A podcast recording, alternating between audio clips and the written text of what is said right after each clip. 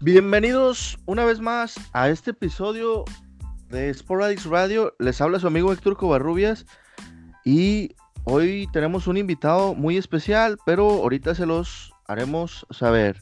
Nos acompaña como siempre eh, Rolando Gámez y se nos une también Arturo Mesa. ¿Qué tal chicos? ¿Cómo se encuentran? Todo muy bien, muchas gracias Héctor. ¿Qué tal? ¿Cómo estás Arturo? Bienvenido otra vez aquí a, este podcast de Sporadix Radio. Bienvenido nuevamente. Hola chicos, buenas tardes y pues eh, venga, segunda semana consecutiva. Eh, gracias de nuevo por la invitación y de nuevo aquí platicando entre cuates de, fútbol. Excelente. Pues bueno, como comentaba Héctor, hoy tenemos otra vez un, invitado muy especial, pero ahora hacemos conexión a, Europa, eh, más precisamente a España, en Salamanca, que ahora está con nosotros Oscar Sánchez, que es, invitado aquí al episodio. Oscar Sánchez es parte de, de, la Peña Madridista en Salamanca y estaremos hablando con él en este tiempo para platicar sobre la Peña, obviamente el Real Madrid de toda la temporada pero pues antes de todo esto, muchas gracias Oscar, bienvenido y gracias otra vez por la llamada. Hola, ¿qué tal? Un saludo a todos desde España y nada, agradeceros a vosotros la invitación. Excelente, Oscar, muchas gracias de nuevo. Y pues eh, muchas gracias aquí por acompañarnos. Quisiera yo empezar más que nada con, la historia de la peña, ¿no? Eh, sé que ustedes están ubicados en, en Salamanca, ¿correcto? Sí, bueno, correcto. Yo soy el, en concreto yo soy el presidente de la Peña, soy también el socio fundador. Y nosotros estamos en Salamanca, que es una ciudad que está a 200 kilómetros aproximadamente de Madrid. Ok. Y bueno, pues por hacer un poco historia de nuestra asociación, eh, nosotros nos constituimos en 2002, con lo cual, pues a final de este año haremos 18 temporadas en activo. Correcto, sí.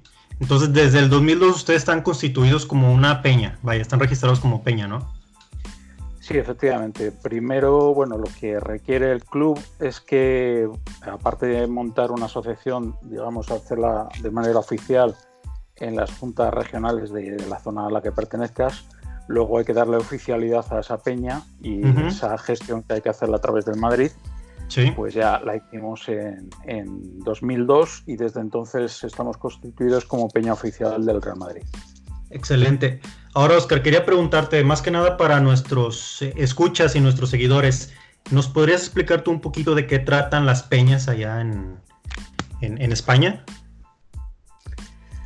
Pues a ver, las peñas, yo creo que de todos los equipos de fútbol de aquí, eh, más o menos buscamos el mismo objetivo, ¿no? que es el de, apoyar y, el de vivir un poco el fútbol un poco más desde cerca de, nuestros equipos. Luego cada uno tenemos nuestras características, hay peñas que son más activas, otras que menos, hay peñas enormes que, con muchísima gente y hay otras mucho más modestas. En nuestro caso, pues eh, nosotros sí nos caracterizamos por algo es que somos una peña bastante activa, eh, viajamos todo lo que podemos con el equipo, acudimos a lo largo del año todas las veces que, nos es posible a Santiago Bernabéu a ver los partidos o fuera de Santiago Bernabéu e incluso al extranjero pues también para viajar, apoyar al equipo todo lo que podemos. Y luego en el día a día pues solemos hacer muchas actividades para tener entretenidos a, a nuestros socios. Ok, muy bien. Entonces, básicamente una peña es como un grupo de seguidores obviamente aquí en este caso el Real Madrid y obviamente que están apoyándolo, ¿no? En, los juegos, tanto de local como de visita, y eso trata la peña, ¿no? De estar ahí, obviamente compartir el, gusto por el Real Madrid y obviamente apoyar al equipo, ¿no?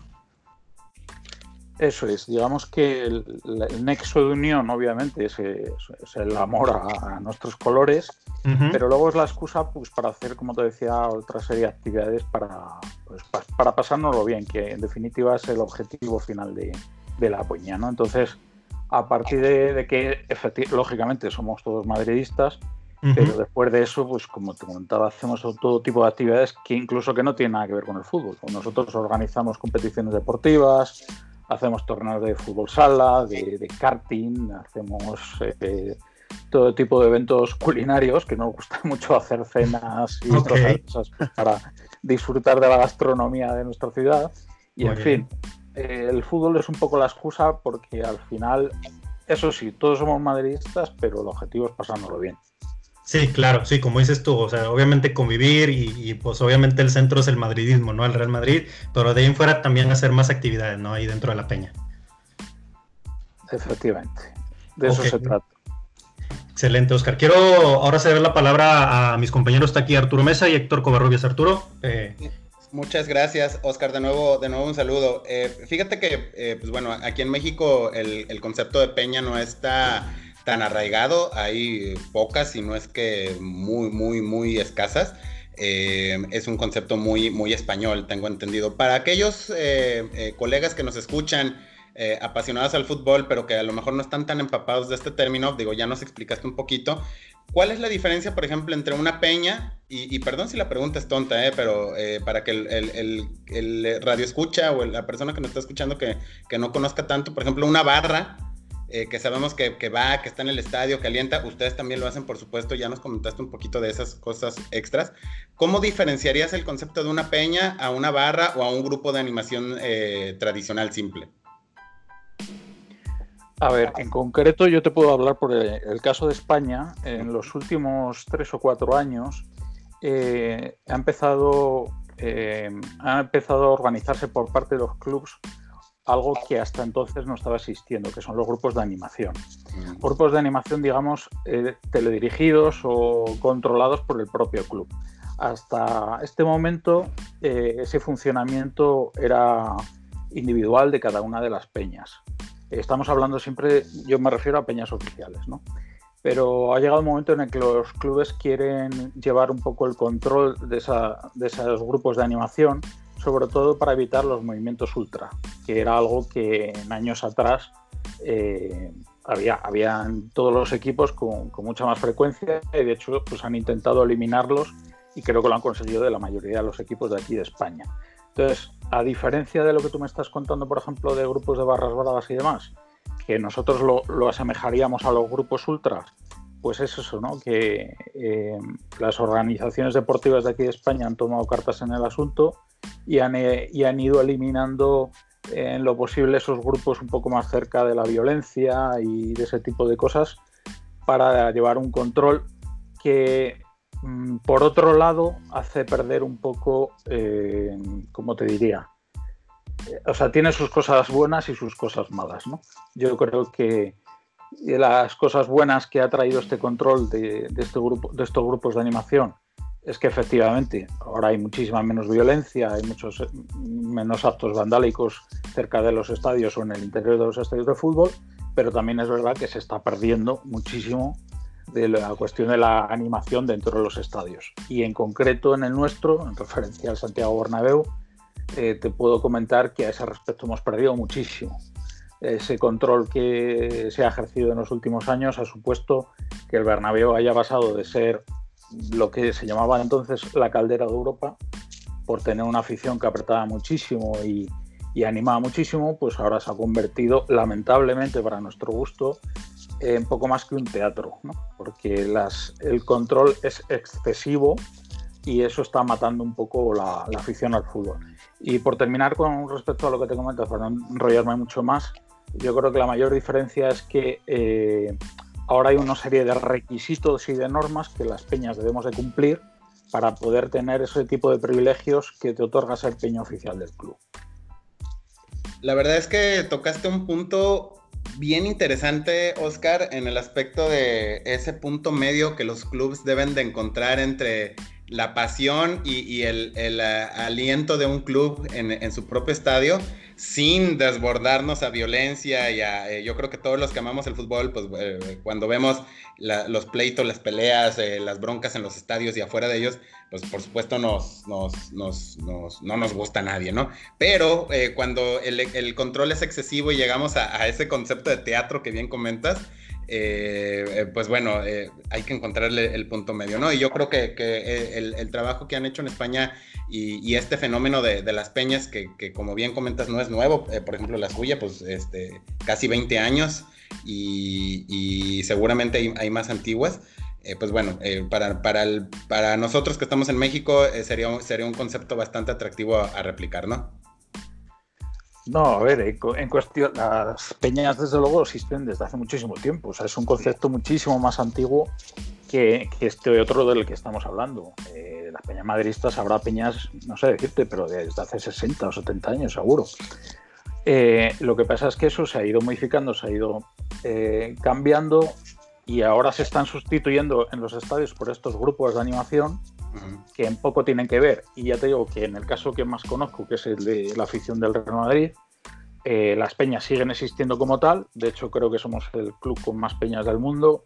Tengo entendido que habrá como cerca de 2.400 o 2.500 peñas repartidas por todo el mundo, peñas oficiales, me refiero siempre. Eh, y luego el club, lo que te comentaba, crearon lo que se llama eh, el, joder, la, perdón, el grupo de animación del eh, en el Estadio Santiago Bernabéu, que ahora mismo está formado por varias peñas, pero está controlado absolutamente por el club, de tal manera, de, me refiero al grada fans del, Estadio Bernabéu, de tal manera que todo lo que se hace ahí dentro está controlado por el club.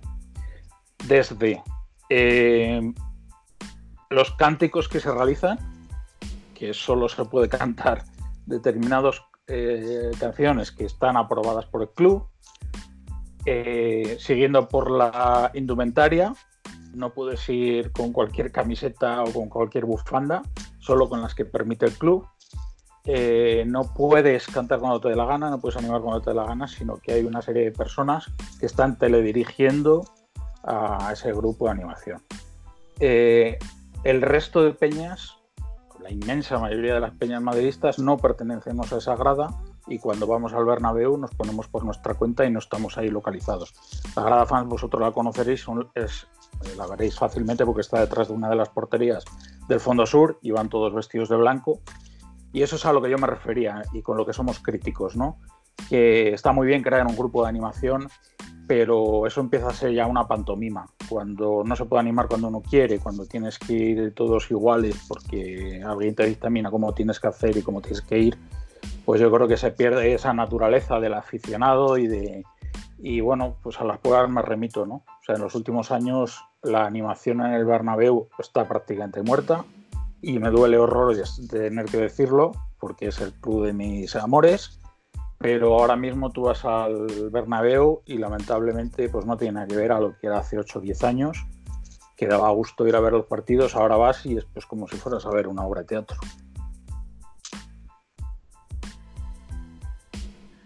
Bueno, y, Oscar, soy Héctor, ya entrando un poquito más a lo que es el fútbol, el Real, el Real Madrid tú como presidente de la Peña, ¿cuál ha sido la mejor experiencia que has tenido? Me imagino que ha sido una Champions, pero mm, quisiera escucharte. Bueno, a ver, yo te puedo hablar eh, por mi experiencia personal, porque obviamente dentro de la Peña pues hay gente de todo, hay gente que... Sí, claro, que la viven diferente. Eso es. Entonces yo, en mi aspecto personal, como llevo ya muchos años siguiendo al equipo, ya llevo muchos años siendo socio del club, pues gracias a Dios he ido acumulando muchas experiencias muy buenas. He tenido la suerte de estar en cuatro finales de Champions, que ganamos las cuatro, eh, y luego pues he vivido otras muchas finales y partidos espectaculares, ya te digo que dentro y fuera del Bernabéu. Eh, no sabría decirte cuál, cuál es el mejor momento o cuál elegiría. Seguramente uno de ellos eh, sería cuando ganamos la séptima, que fue, que fue una Champions que era muy deseada porque llevábamos muchísimos años esperándola y, fue una alegría enorme eh, y una liberación, ¿no? porque todos sabíamos que pertenecíamos, eh, o eso creemos, al mejor club de la historia, pero se estaba haciendo de desear esa orejona desde hace tantos años que, que ya empezamos a dudar si nos lo merecíamos, ¿no? Ese título. Y entonces volver a ganar la séptima con todo lo que ha traído después, pues fue un momento clave que, para nosotros, para los que lo vivimos, fue una alegría inmensa. Y luego, pues hombre, momentos de mucha alegría. Yo te puedo asegurar que si mi corazón aguantó cuando metió Ramos aquel gol en el minuto 93 en Lisboa, pues que rodé escaleras abajo y no me sonaba, pero, pero yo creo que como alegría puntual tampoco estuvo mal ese día. Sí, aquella, aquella final con el Atlético, ¿no? Que, que nadie, que nadie olvida, ¿no? Que, que, gran final de, de, Champions League entre esos dos equipos. De hecho, de hecho, Oscar, nosotros también, eh, Rolando y yo, la, tuvimos la experiencia de, pues de, verlo. No, no, en, no, no, claro, en el estadio, ¿verdad? Pero lo, lo, vimos el juego y la verdad es que también nosotros estábamos, este, nos emocionamos con ese cabezazo de último minuto de, de Sergio Ramos. Sí, fue un momento, un momento inolvidable. Yo tengo que reconocer que ya por para, aquel entonces yo ya había perdido la esperanza. Yo, había, yo suelo ser de los que cuando voy a ver los partidos no paro quieto, no puedo estar sentado, tengo que estar dando, dando botes y, y voceando y así acabo afónico todos los partidos y, y, fíjate, pues imagínate en una final de Champions todavía más. Pero yo reconozco que para me parecía tan injusto todo lo cómo se había ido desarrollando el partido y que llegáramos hasta ese minuto eh, con una derrota que creo que era absolutamente inmerecida, que yo ya me había sentado y lo había dado por perdido. Y entonces, bueno, pues ocurrió aquel milagro y creo que en ese momento todos, todos los madridistas sabíamos que con ese gol nos llevamos la Champions por delante. O sea que fue espectacular. Y ahí va otra pregunta acá más, más de corazón. ¿Cuál, cuál es el, el clásico que disfrutas más? ¿El, clásico de contra el Barcelona o el derby madrileño? Eh, a ver, tradicionalmente, esto yo creo que desde fuera no se sabe y, no se entiende, pero tradicionalmente hasta, hasta hace pocos años el verdadero rival del Real Madrid ha sido el Atlético. El Atlético. Eh, la mayor rivalidad que ha, tenido siempre el Real Madrid ha sido el Atlético. Lo que pasa es que desde hace unos años para acá, con el tema este de las televisiones y que estos partidos del clásico se dieran a todo el mundo y demás, la cosa ha ido cambiando, ¿no? Pero el rival, el primer rival que siempre ha tenido el Madrid ha sido el Atlético. Entonces, yo, creo que la gente afuera de, de, lo que es España, la gente lo, lo, ve como más clásico el Barcelona Real Madrid por el hecho de que, como tú dices, las televisoras, por el hecho de que antes estaba Ronaldo y, y, ahorita y Messi. Por eso yo creo que muchos lo vemos así. Pero... No sí, no, sí, es verdad que con el tiempo se ha, ido, se ha ido convirtiendo en eso, ¿no? Ahora el clásico ya no solo es a nivel nacional aquí en España, sino que es el clásico de todo el mundo. Cuando juega el Madrid y el Barça, pues yo creo que todo el mundo está pendiente de ese partido. Pero sí que me gustaría trasladaros esa información de que hasta hace unos años, o por lo menos cuando yo era un poco más joven que ahora, el rival del Real Madrid era el Atlético de Madrid, era donde había más rivalidad. De hecho, yo creo que los aficionados del Atlético de Madrid eh, incluso nos odian mucho más que los del propio Fútbol Club Barcelona. ¿no? hay una diferencia, bajo mi punto de vista, y creo que comparten muchos madridistas conmigo, y es que el aficionado del Atlético de Madrid es primero antimadridista, antes incluso que aficionado del propio equipo, ¿no? Sí. Para, que veáis un poco cómo, cómo, cómo, viven ellos esta rivalidad, ¿no? Mientras que el aficionado al Barça, pues bueno, pues ah, está ahí, a su club de otra cosa. Sí, perdona. Siempre, ahí yo siempre me ha parecido, y, segundo el comentario, Oscar, eh, siempre he pensado que los clásicos capitalinos, las famosas guerras civiles, eh, siempre son más apasionantes. Eh, por ejemplo, aquí en México lo comparo mucho. El clásico nacional aquí en México es el América Chivas. ¿no? Un equipo es de la capital del país, otro equipo es de una ciudad que se llama Guadalajara. Y, pero siempre he pensado que los clásicos de mayor pasión son de desde la misma ciudad. Un Tigres Monterrey, un eh, eh, Atlas Guadalajara aquí en México y por supuesto en España, un Atleti Real Madrid. O inclusive probablemente los del Barcelona piensen que tal vez el, eh, Periquitos Barcelona puede ser inclusive porque son a las personas, si pierdes ese partido, el, colega de al lado, tu vecino, tu, va a haber alguien que es del Atlético, que es del Real Madrid y que no te va a dejar en paz toda la semana o toda la temporada. Entonces siempre he pensado y concuerdo contigo, Oscar, en que los, clásicos de la misma ciudad son más importantes para, el aficionado de la ciudad, ¿no? Efectivamente, estoy de acuerdo contigo. Y eso es lo que ha pasado siempre, que por ejemplo en Madrid, eh, pues claro, cuando llegaba el, partido con el Atlético, la ciudad se dividía y es lo que dices tú, era el previo al partido y en función de algo del resultado que se diera, el postpartido y tener que aguantar pues eso, al compañero de trabajo, al vecino, que era el máximo rival y mientras que en un clásico eso ya lo vives menos, ¿no? Pero sí que es verdad que con, digamos que, el clásico lo han convertido en algo eh, mucho más fuerte de marketing y entonces eso ahora ya se vive de una manera diferente. No sé si decirte si mejor o peor, pero, eh, pero desde luego la rivalidad, como bien dices tú, eh, se vive en ciudades cuando tienen dos equipos potentes. Bueno, que os puedo decir, por ejemplo, aquí en España, por ejemplo, Sevilla. En Sevilla, el Sevilla y el Betis pues una guerra encarnizada, un odio visceral. Y claro. cuando, cuando hay ese partido ahí en Sevilla, pues no os podéis imaginar la rivalidad que hay. Claro. Y ya entrando otra vez a lo que es el Real Madrid y centrándonos en esta temporada, ¿qué, qué opinión me das de este, eh, la temporada que ha llevado el Real Madrid? la has sentido pues muy, diferente a otras por el hecho en el que no se ha esperado los triunfos tan consecutivos como en otras ocasiones. A ver, esta temporada está siendo muy atípica en todos los sentidos. Y quiero deciros ya, pues con todo esto que está pasando en relación al COVID-19 y demás, pues esto ya acabado de rematarlo, ¿no? Es lo que nos faltaba. Pero la Liga Española, fíjate que no te voy a hablar solo del Real Madrid, sino de la Liga Española en general. Esta temporada está siendo muy extraña. Eh, de repente nos hemos encontrado un año en el que los equipos más poderosos de la liga eh, pues no están siendo tan poderosos, porque ni, el Madrid ni el Barcelona están dando la talla desde el principio de la temporada. ¿no? Y eso está cuando siempre han sido los grandes dominadores. Eh, por lo general, en los últimos, desde hace mucho tiempo, la liga suele ser dominada por uno de los dos y, luego puede aparecer un equipo sorpresa, un tercer equipo como un Valencia, un Sevilla, que pueda estar dando guerra gran parte del año, pero que al final se acaba desinflando.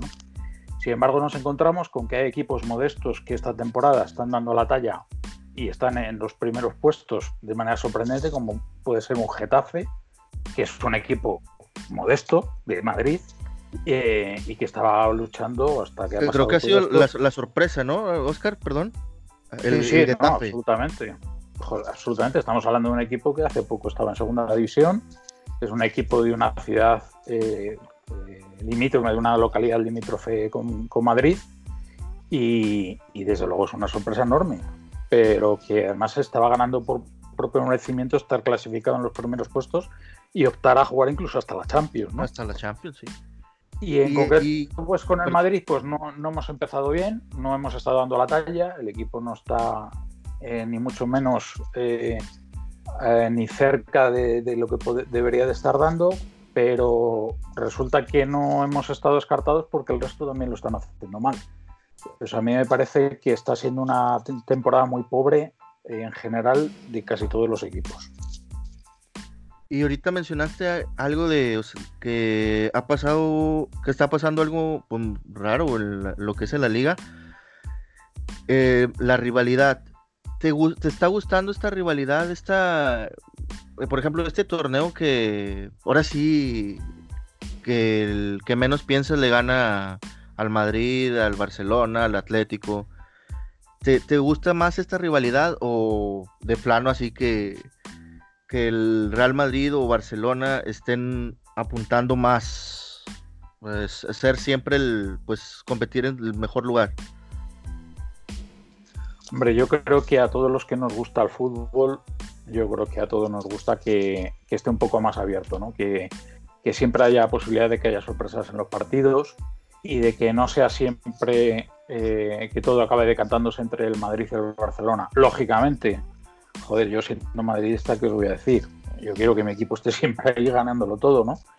Pero yo creo que es de agradecer que, haya otros equipos que estén dando guerra y que tengan posibilidades eh, hasta el final. En los últimos años han sido Valencia, ha sido Sevilla, ha sido Atlético de Madrid y yo creo que estamos de enhorabuena cuando empiezan a aparecer incluso otros, otros actores que, que pueden hacer buenas interpretaciones, ¿no? digamos, en, la Liga Española. Eh, yo, yo sí es verdad que en años anteriores llegó un momento en que empezaba un poco a aburrir que todo fuera entre el Madrid y el Barcelona. Yo creo que eso no es positivo para el fútbol español ni para nadie. Sí, correcto, que, como dices tú es que como si fuera un duopolio, ¿no? Que, incluso en varias temporadas, el, si no era campeón el Barcelona, era el Real Madrid y así uno y otro. Y ya, ya hablando que estamos en el, tema futbolístico, Oscar, yo quería preguntarte, ¿consideras tú que, la temporada actual del Real Madrid se atribuye mucho a lo que está haciendo o deja de hacer Zinedine Zidane como técnico? ¿O a qué crees que factores puedan eh, estar afectando al equipo? Pues hombre, si yo te pudiera decir la razón por la que estoy pasando, seguramente me hubiera puesto en contacto con el club para hacérselo llegar y que tomaran medidas. Yo creo que ni en el propio club se entiende lo que está pasando para que el equipo no. Yo creo que es un poco de todo. Yo creo que Zidane está cometiendo errores, como todo el mundo. Creo que está haciendo cosas bien y otras que no tanto. Yo creo que otro factor que también debemos tener en cuenta es que venimos de unos cuantos años en, los que lo hemos estado ganando todo y yo creo, creo que quieras o no, eh, aunque los propios jugadores lo nieguen, eh, yo creo que llega un momento en el que cuando vienes de ganarlo absolutamente todo, la motivación no es la misma. Yo creo que, por ejemplo, a la hora de afrontar una pretemporada, mmm, es difícil que lo hagas con las mismas ganas cuando vienes de celebrar pues en cinco años cuatro Champions, ¿no? Por ponerte un ejemplo. Y fíjate que te estoy hablando de Champions porque en, Liga tampoco estamos para, para, celebrar muchas. En los últimos años el Barcelona ha ganado muchísimo más que nosotros y nosotros hemos dejado muchísimo que desear. O sea que a ese respecto, desde luego nosotros no estamos nada contentos. Pero sí, un poquito de todo.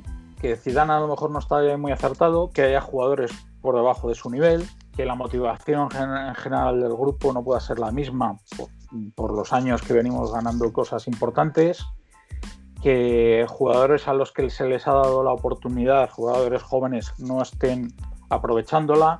Eh, influyen también, no sé, lesiones. Hazard, por ejemplo, esperamos más de él. Le está costando mucho entrar en el, en el equipo y dar la talla que creo que, tiene eh, y que todos estamos esperando que dé.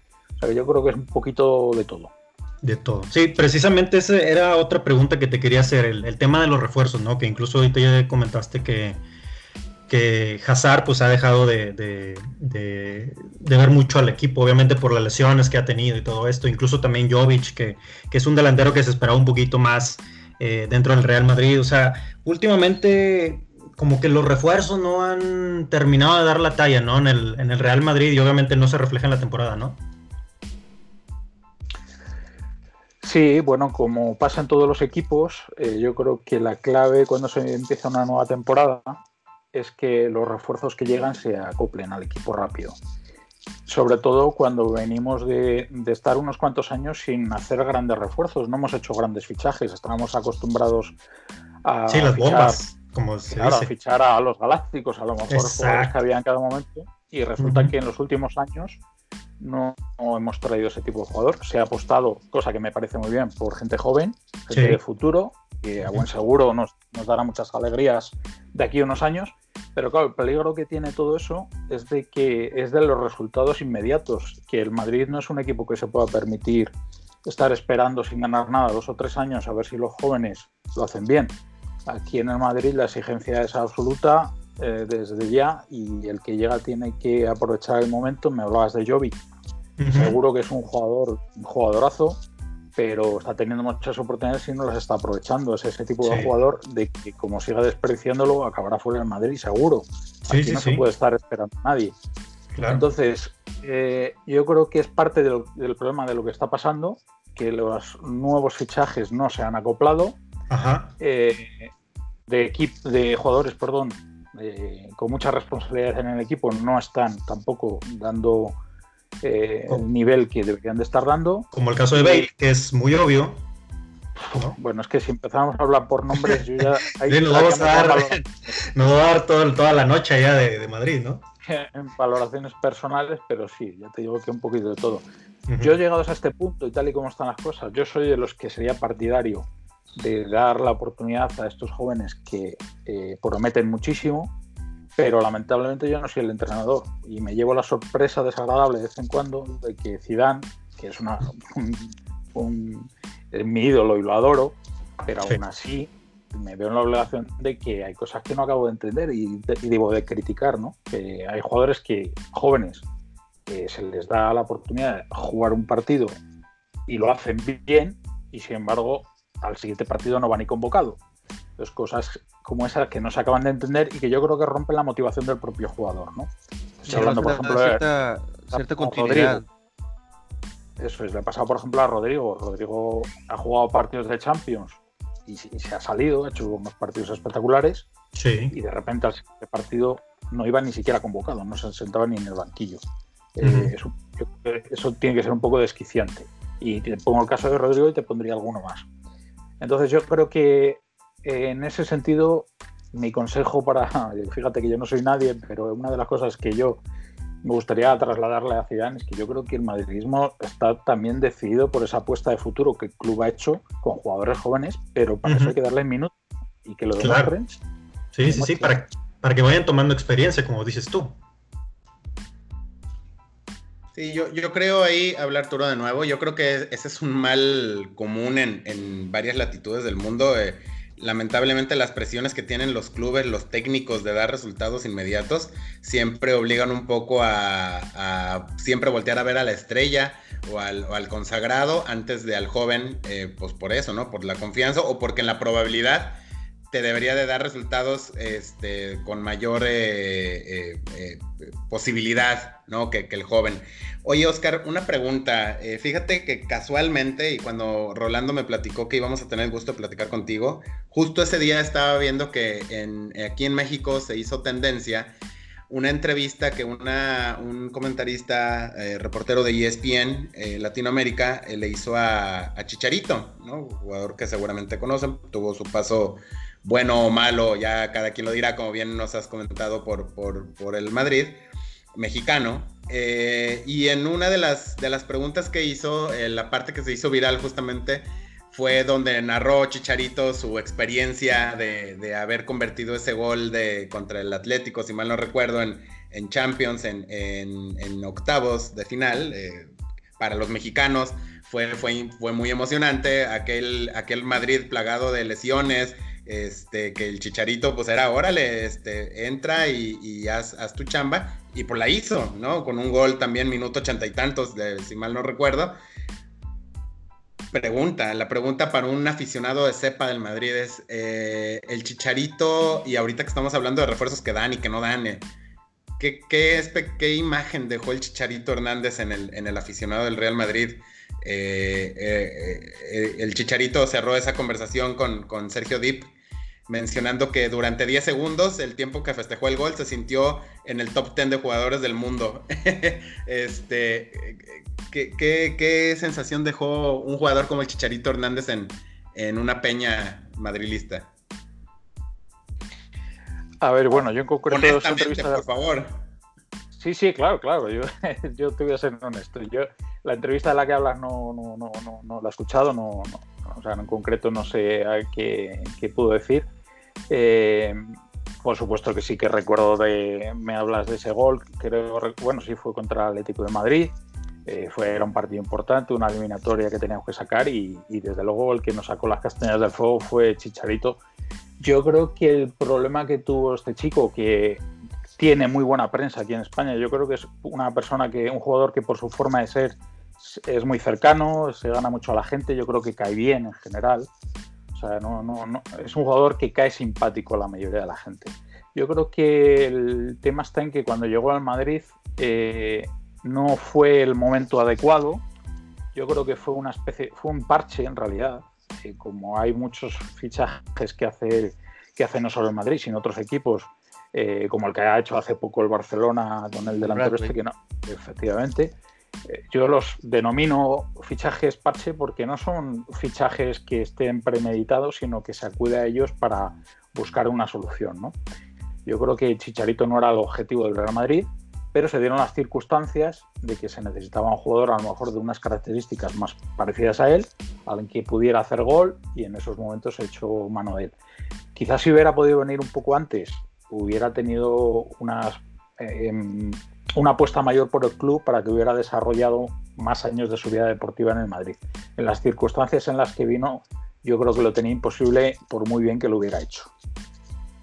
Sí, estoy totalmente de acuerdo y, y, digo, la honestidad también en función de que ser titular en el Real Madrid es muy difícil. Eh, contados jugadores en el mundo, eh, y eso es obviamente de orgullo para, para los aficionados del, del, equipo, contados jugadores en el mundo pueden, pueden decir que pueden ser titulares durante una temporada o media temporada en el Real Madrid. Caso de Hazard, como bien lo han estado comentando, es que llegó con amplias expectativas y que aparentemente entre lesiones y otro tipo de aspectos, pues no, no está rindiendo lo que se necesitaba. ¿no? Es difícil ser, ser titular y ser estrella en el Madrid, definitivamente. No, no, no como nuestro Hugo Sánchez, ¿no? Estarán de acuerdo.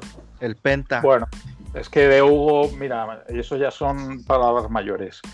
Yo, mira, yo sí que os puedo contar por experiencia personal, yo lo, yo lo he conocido en persona. Nosotros aquí en Salamanca,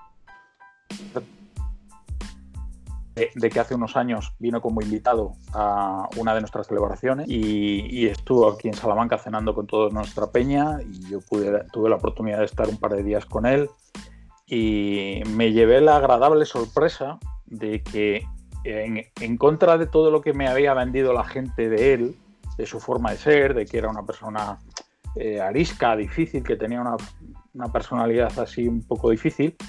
Yo, yo, me llevé una sorpresa muy agradable. Estuvo aquí en Salamanca con su mujer y con sus hijas y fue espectacular. Este para mí ya era un ídolo porque fíjate, cuando jugaba, que yo era muy pequeñito, era el mejor delantero del mundo. De hecho, creo que ha sido uno de los mejores delanteros de la historia.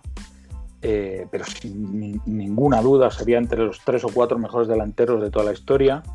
Y lo que hizo aquí en Madrid, por supuesto, es, es in, inolvidable y aquí la gente le quiere muchísimo. Y yo a nivel personal eh, me, me, encontré con una persona eh, fabulosa, entrañable, cariñosa y, y aquí con nosotros en Salamanca estuvo espectacular. Y como, y como futbolista es que hay poco que decir. Un, un, jugador que quiero recordar metió 38 goles en una temporada eh, y creo que es algo que no ha hecho nadie en la historia del fútbol. Creo que metió todos al primer toque. O sea, de sí. remate puro y duro. Espectacular.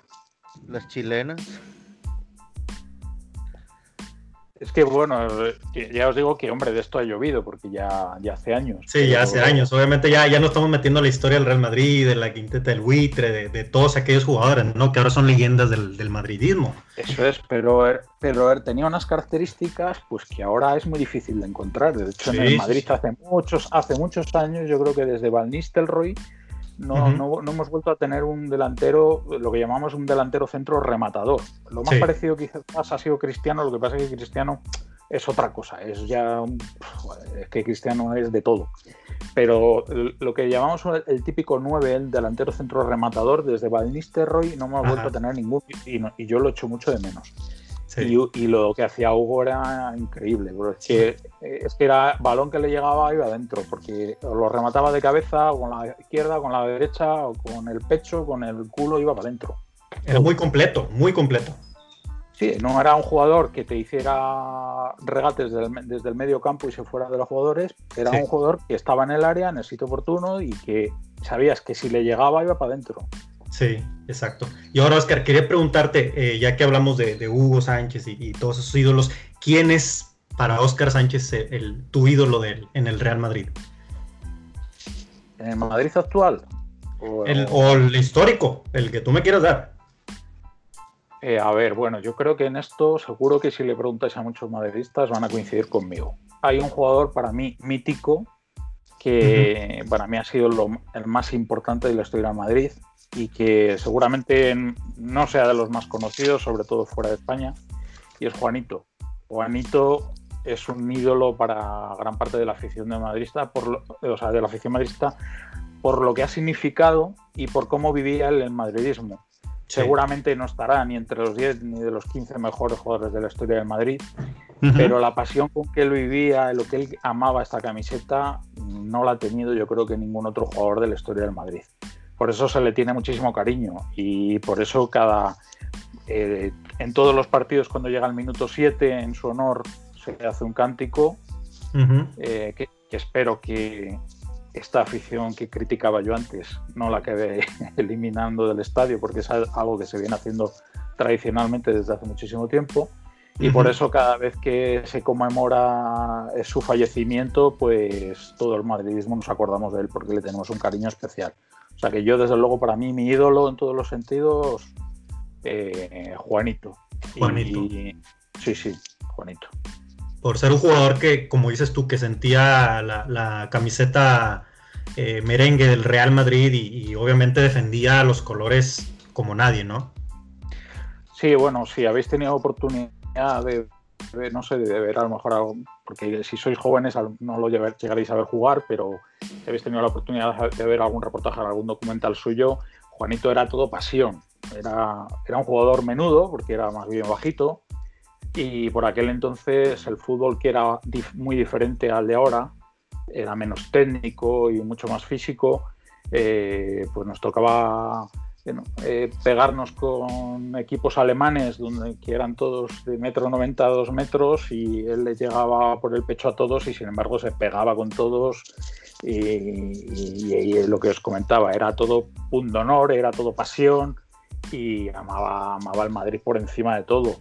Eh, incluso, incluso cuando se fue del Madrid eh, no dejaba de hablar de él y o sea, lo llevaba en su corazón. Era, era, yo siempre leo a Juanito y creo que lo compartimos todos los madridistas. Juanito era uno de los nuestros que tuvo la suerte además de, ser jugador de fútbol. Era un aficionado, un fan del, del, Madrid, que tuvo la suerte encima de, de jugar como futbolista en el equipo al que amaba. Sí, correcto. Y yo, creo que hoy en la actualidad, Oscar, mm, perdón si peco de, bocón, este, creo que ya no se ve un jugador hablando en, en los equipos de la actualidad que ya no se ve ese amor por esa camiseta que tú mencionas. Efectivamente, sí, completamente de acuerdo. Ahora es, ahora es muy diferente el fútbol a, la época a la que yo me estaba refiriendo, de esta gente de, madridistas como Juanito, como Santillana, eh, no sé, eran jugadores que, que, habían mamado el madridismo desde pequeñitos y, entonces pues, bueno, pues estaban, habían conseguido llegar al club de sus amores y no había dinero que lo sacara de aquí. Te podría contar muchísimos eh, casos de jugadores que desarrollaron su labor deportiva en el Madrid habiendo tenido la oportunidad de ganar muchísimo más dinero en otros equipos. Te puedo hablar de gente como Butragueño en su día, gente como Mitchell, que es otro de mis ídolos eh, futbolísticos. Mitchell en su momento era uno de los mejores jugadores de Europa y fuera de aquí de España le daban el triple de, lo que estaba aquí eh, cobrando y sin embargo él estaba jugando en, su equipo y por nada del mundo se quiso ir. Y como estos casos, ahora yo creo que ahora ya es difícil que exista. No te digo que no, que sí, obviamente habrá jugadores que sientan mucho la camiseta. Sí. Pero yo creo que eso ya se lleva poco. E, e, el último, podríamos decir, este, podría decirse Iker Casillas o Sergio Ramos. Hoy en la actualidad del Madrid. Eh, hombre, pues bueno, pues, pues sí, me pueden, pueden ser dos buenos ejemplos, sí. Eh, Iker, lógicamente, no se puede dudar de, del amor que tiene a estos colores porque estuvo desde bien chiquitito aquí en, en el Madrid, ¿no? Sí. Y Sergio Ramos pues se hizo madridista. Pues se hizo madridista cuando vino aquí, porque obviamente de nacimiento no lo era, ¿no? sí, él, viene de Sevilla, ¿no? Claro, claro, y él es sevillista, él lo reconoce. a día de hoy, por mucho que haya hecho en el Madrid, tiene en su corazoncito a su Sevilla. Y eso que la afición de Sevilla a él no le tiene mucho cariño pero él sigue siendo sevillista, cosa que me parece muy bien. Yo creo que eh, tal y como está ahora el fútbol, lo que sí que le podemos exigir a, los jugadores, más que el amor por una camiseta, es el respeto a la camiseta. O sea, yo no le puedo exigir a un, jugador que venga al Madrid que sea tan madridista como yo, porque no va, no va a ser posible. A un jugador que venga de, yo no sé, de Alemania o de Portugal, no va a ser nunca lo madridista que, soy yo, pero sí que, eh, amor a una camiseta no, pero sí, sí respeto. Entonces, si conseguimos que nuestros jugadores respeten la camiseta a la que están defendiendo, yo creo que con eso nos tenemos que dar, que dar por contentos en el fútbol actual. Sí. Y ya ahora, este, volviendo un poquito más a la a lo que es el mercado de fichajes, por ahí suena, eh, bueno, al menos acá en la, prensa mexicana, por ahí mencionaban que Mbappé podría vestir de blanco, Pogba, Haaland. ¿Qué, qué opinión tienes de, esos rumores de fichajes? No sé si, si para empezar, si allá te, si allá se estén mencionando, se estén moviendo esos nombres para el Madrid. Joder, ¿sabes lo que pasa? Que es que en el Madrid, eh, a mí me cuesta hablar de otros equipos porque yo lo que vivo es al 100% siempre. Eh, yo, de hecho, es que no consumo mucha información de fútbol de otros equipos. En ese sentido, soy bastante fanático. Pero el problema que tenemos en Madrid es que nos están poniendo novias cada día.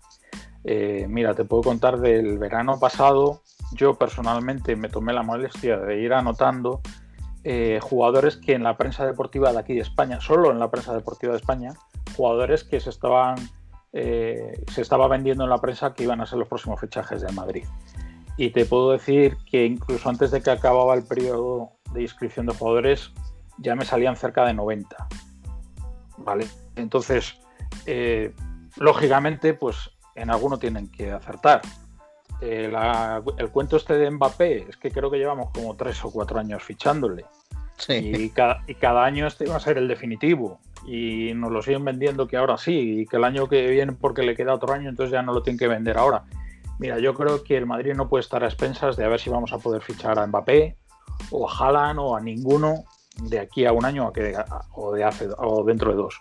Yo creo que hay que vivir, el Madrid tiene que vivir el presente y lo que le interesa ahora mismo ir a por ello y se acabó. Eh, debimos de fichar a Mbappé en su día, no, es, no el año pasado ni el anterior, sino cuando lo fichó el PSG. Debió, debimos de ficharle en ese momento y si no se consiguió fue, eh, perdón por la expresión, fue una cagada. Ahí fallamos y fue un error enorme que ahora queremos solucionar a base de poner, de no sé cómo lo, lo, lo querremos conseguir, pero a mí sí, personalmente sí que me gustaría que haga en el Madrid. Y creo que el chaval está por la labor, pero debimos de hacerlo en su día. Yo ahora lo veo mucho más complicado y desde luego yo ya hago poquito caso a la prensa deportiva, por lo menos a la prensa deportiva española, que en general suele dejar bastante que desear porque cada dos días te vende un fichaje, entonces, pues bueno, sí, en alguno tendrán que acertar. Yo lo único que, sí que tengo interés es que los fichajes que se hagan, ya que se está apostando por un equipo de futuro, pues que sigamos en esa línea. Entonces, que, que fichemos a gente joven y prometedora, pero que no fichemos ahora un delantero de 28 años, porque si tenemos un futuro con gente como Odegar, como Cubo, eh, ese perfil con Reinier, eh, Vinicius, bueno, pues apostemos por eso. Venga, de acuerdo. Yo estoy por la labor de sacrificar que no se gane ahora mismo nada, pero que dentro de dos años tengamos el equipo más fuerte de Europa con diferencia con esta gente. Entonces, para eso tienen cabida jugadores como efectivamente Mbappé, que creo que será el mejor jugador del mundo o de los tres mejores en los próximos años. No sé si a lo mejor gente como Haaland, que a lo mejor también tiene esa calidad. Y ese perfil me parece bien. Pero ya veremos a ver si es verdad o no es verdad. Yo, desde luego, la prensa deportiva española la consumo poco porque no me creo nada. Sí, tienen que vender, como dices tú, tienen que vender la nota. Creo que este ahorita Odegaard y, y Rodrigo son uno de los eh, promesas que más han estado, que más ha estado trabajando el Madrid, ¿no? Sí, bueno, Odegar eh, ya lleva, eh, lo fichamos muy jovencito, con 16 años, eh, ya lleva varias temporadas cedido. En el Madrid se tienen grandes esperanzas con él, sobre todo este año ha explotado en, la Real Sociedad. hasta, hasta que se ha interrumpido la liga estaba siendo el mejor jugador del campeonato, jugando en la Real Sociedad, que no es fácil porque no es un equipo puntero y sin embargo pues ha echado el equipo encima y, estaba siendo el mejor jugador de la liga seguramente. Y yo creo que el Madrid va a apostar muy fuerte por él. El problema que tiene Odegaard de cara al año que viene es si tendrá sitio, porque ahora mismo pues hay una sobrepoblación en el centro del campo por lo menos del perfil que él tiene, que no es un, no es un centrocampista destructivo, sino constructivo, mientras que al Madrid lo que necesita es lo contrario. Entonces yo creo que va a estar un poco en función de lo que se quiere hacer con gente como Modric, que puede ser el jugador que le pueda tapar. Pero desde luego calidad tiene mucha y es jovencísimo. O sea que eh, Odegar, si no es este año que viene, será el siguiente y seguramente se quedará aquí muchos años. Y luego otros jugadores como Rodrigo o Vinicius, yo creo que tiene una proyección espectacular. A mí cualquiera de los dos me encantan pero como este perfil hay otros muchos. Hay, eh, otros jugadores que tenemos por ahí cedidos, eh, como Arraf, que, que, es un lateral que está triunfando en Alemania y que seguramente recuperemos pronto, que tiene una proyección inmensa. Eh, Kubo, el japonés, que, que, yo creo que el Madrid todavía no le va a dar la oportunidad, pero también tiene un futuro esplendoroso por delante. En fin, que esa apuesta de futuro a mí, a mí personalmente me encanta, me encanta la verdad, eh, Oscar, eh, agradecerte todo tu tiempo. Eh, es, un placer poder platicar con, aficionados al fútbol como nosotros, con, en otras latitudes y con tanta pasión. Y justamente una de las preguntas que, yo quería hacerte, y perdón por tal vez sacudir aquí el, tema de la mesa, eh, primero que nada, desear que tú y tu familia estén bien de salud, que sabemos que, en España está y estuvo muy complicada la situación. Creo que tanto España este, como los demás países que, empezaron eh, complicados parece que ya está pasando lo peor. Eh, y una de las preguntas que yo tenía muchas ganas de hacerte, Oscar, es ¿cómo, cómo un aficionado tan tan fuerte al fútbol este, como nosotros. Nosotros tenemos cuatro semanas, creo que vamos para la quinta semana que no tenemos fútbol. Este, se terminó la liga, se pararon todas las competencias. En España fue antes. ¿Cómo le hace Oscar y la Peña para sobrevivir sin fútbol? Eh, digo, independientemente de que sabemos que es de lo, de lo importante, lo menos importante. Eh, ¿Cómo están pasando estos días, Oscar, eh, tú y la Peña? Bueno, antes de nada agradecerte el comentario. Eh, bueno, yo a nivel personal, por suerte en mi entorno, eh, por ahora las cosas van bien, pero sí es cierto que aquí en España lo estamos pasando muy mal, la situación es, muy dura.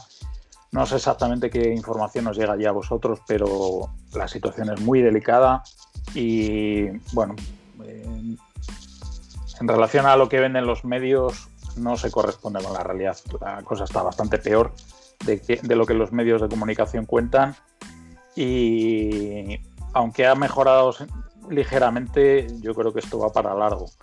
Así que no nos queda otra que apechugar y lamentablemente, bueno, pues eh, somos seguramente uno de los países, si no el peor, que, está gestionando esta crisis. Eh, nos gobiernan, espero tener la libertad de poder decir que nos gobiernan una panda de ineptos que nos ha llevado a una situación y no nos queda más que tragar con ello. Eh, y bueno, en, relación a lo que me comentabas con el fútbol, es que lamentablemente está la cosa tan mal que ni siquiera la gente como yo, ni siquiera gente, a los peñistas, nosotros tenemos un grupo donde estamos eh, los, miembros de nuestra peña y estamos en contacto permanente eh, por chat y videochat. fíjate cómo están las cosas que ni siquiera nos apetece hablar de fútbol, ¿sabes? Yo te puedo decir que en, más de un mes y medio que llevo, que llevo confinado, te puedo decir que esta conversación que estoy teniendo con vosotros es excepcional porque hacía mucho que no hablaba de fútbol con nadie.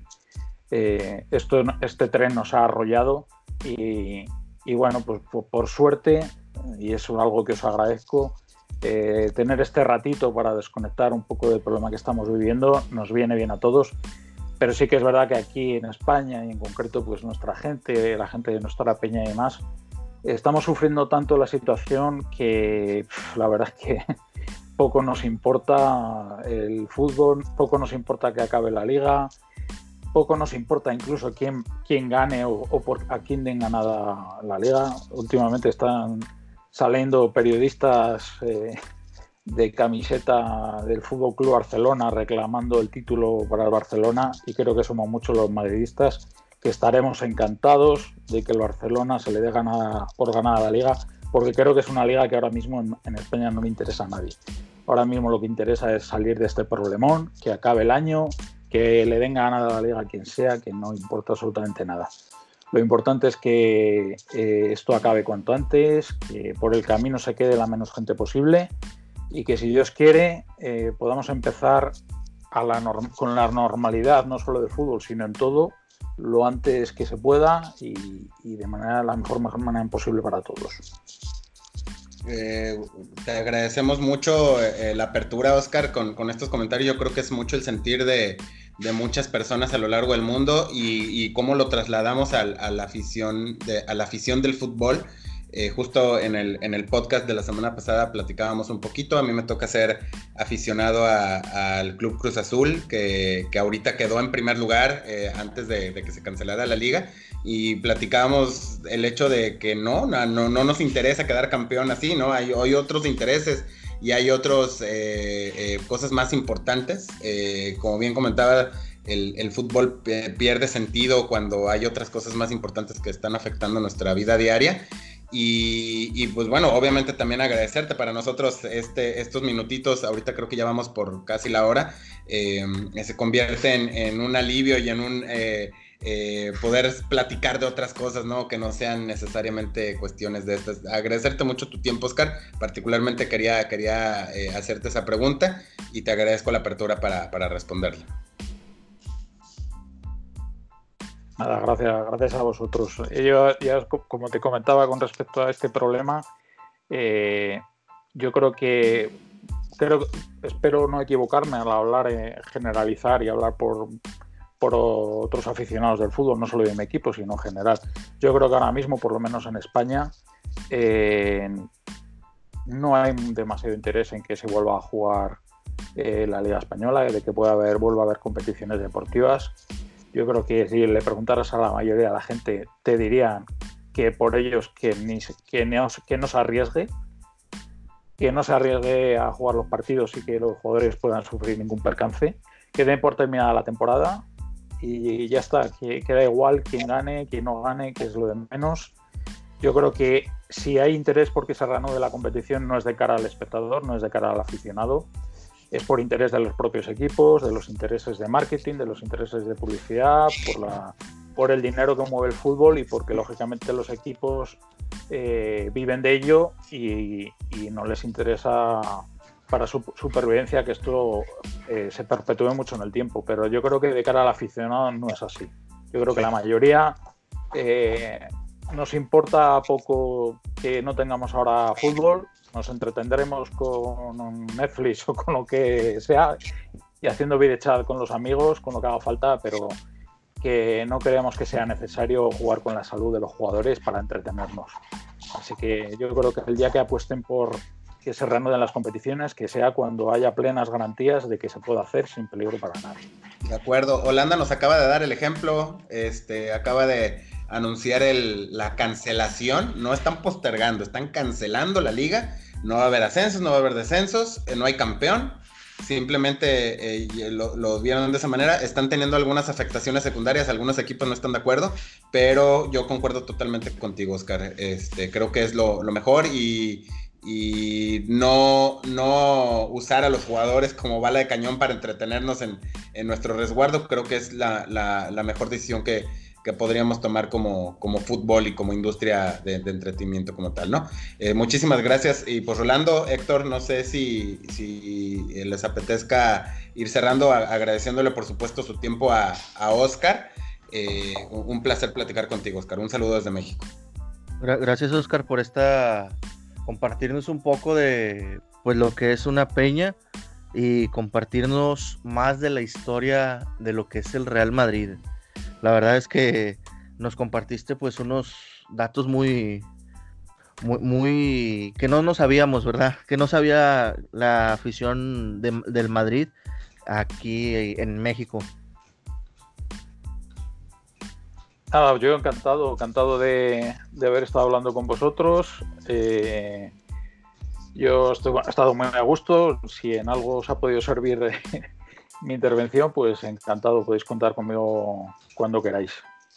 Claro que sí, muchas gracias eh, Oscar de antemano por, por todo este tiempo que, nos diste aquí en la charla, ha estado bastante buena, muy, muy interesante todo lo que hemos platicado y obviamente ante todo la salud, esperando que todos allá en, Salamanca, en toda España se encuentren muy bien y, sabemos que vamos a salir de esta, vamos a salir de esta mucho mejor como ha sido anteriormente. Y como quiera, de igual manera, seguimos en contacto, Oscar. Entonces, un, un, abrazo a ti, un abrazo allá a Salamanca, a toda la peña, y muchas gracias por, por haber tomado esta llamada con nosotros. Sí, por supuesto, de mi parte también, pues eso, desearos que, que la situación allí en vuestro país eh, no llegue ni de lejos a la que estamos viviendo aquí, que vayan por allí, que, que sepáis hacer las cosas allí bastante mejor de lo que lo hemos hecho aquí, para que evitéis llegar a este punto, y que bueno, que vuestras familias estéis todos bien y, y pases todo lo antes posible. Y nada, muy agradecido por vuestra invitación, un abrazo para todos y, que me alegro de haber estado hablando con México. Muchas gracias, Oscar. Un saludo a todos por allá y estamos en contacto. Muchas gracias. Un abrazo, hasta luego. Hasta luego, que estés bien.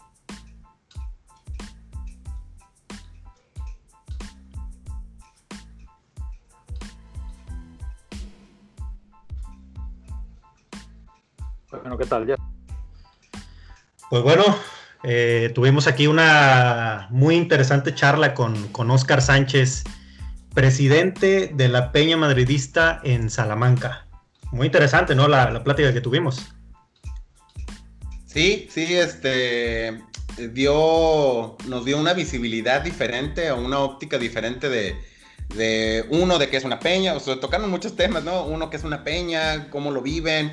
Eh, me, interesó mucho cuando hablaba acerca de, este tema de, las barras, de los ultras, eh, de, cómo se, maneja también y que tienen un problema similar al que tenemos en, muchos países de acá de, México y de Latinoamérica.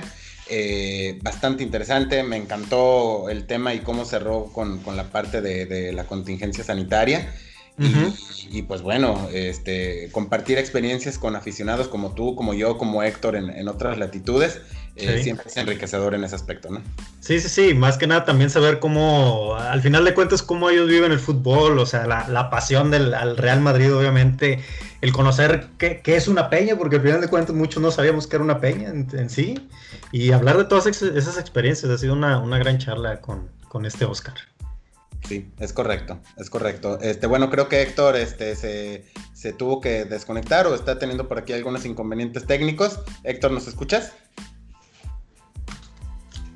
Sí, se, creo que me hace, se me hace que quedó ahorita. quedó ahorita. aquí está, aquí está ya de regreso. Pero sí, bueno, ha sido una, excelente charla con, con Oscar allá en, Salamanca. Entonces, pues ya cerrando, ya cerrando episodio. Eh, ha sido un gran capítulo.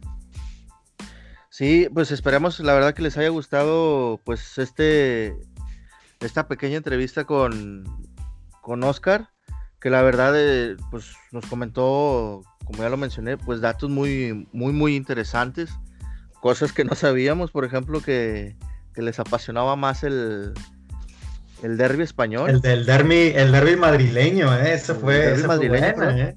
Sí. Ese no te lo esperaba, Rolando. No me lo esperaba, esto fue de, rebote. me cayó de rebote esa. Ahí, te encargo, eh, que no, no veas ya los otros juegos. Eso y me sorprendió lo del ídolo para muchos madrilistas, que es Juanito. Juanito, sí. Eh, por encima de, de Zidane, de Ronaldo, de, Cristiano. Interesantísimo, muy interesante. Sí, sí, sí, sí, eso también fue bastante bueno, ¿no? De poner el ejemplo de, Juanito, como un jugador muy pasional que, sentía los colores, obviamente, del Real Madrid. Y hay muchas cosas que aprendimos, ¿no? Ahora en esta, en esta buena llamada. Excelente. Pues bueno, ya vamos cerrando, sin olvidar que, nos sigan en, redes sociales, ¿no? Colegas. Sí, así es. Síganos, por favor, en Facebook, Instagram y pues no olviden compartir con sus amigos pues este, este bonito podcast que la verdad lo trabajamos durante la semana y lo hacemos con cariño pues para, para todos ustedes. Y también en, las plataformas, ¿no? En las plataformas que nos, que nos sigan como Sporadix Radio ahí en Spotify, ya estamos en YouTube, ya, ya tenemos nuestro canal de YouTube ahí, en Google Podcast, en, Apple Podcast, tenemos de todo, tenemos de todo, así que no hay barras para que no nos escuchen. Estamos pues, trabajando. próximamente ya nada más ya nada más pasando todo esto de que estamos viviendo de la pandemia, A lo mejor eh, esperen que pues hay unos en vivo del, podcast, ¿eh? eh bien. Eh, sí, sí, claro. Y ahí, ya que estamos en YouTube, ahí por ahí espérenos unos en vivo. Transmisiones en vivo, claro que sí. Ya que tengamos nuestro estudio otra vez de vuelta. Muy bien, ahí seguimos trabajando también para poder eh, pues platicar con personas que están metidas en el mundo del fútbol, eh, que, puedan ser interesantes para ustedes.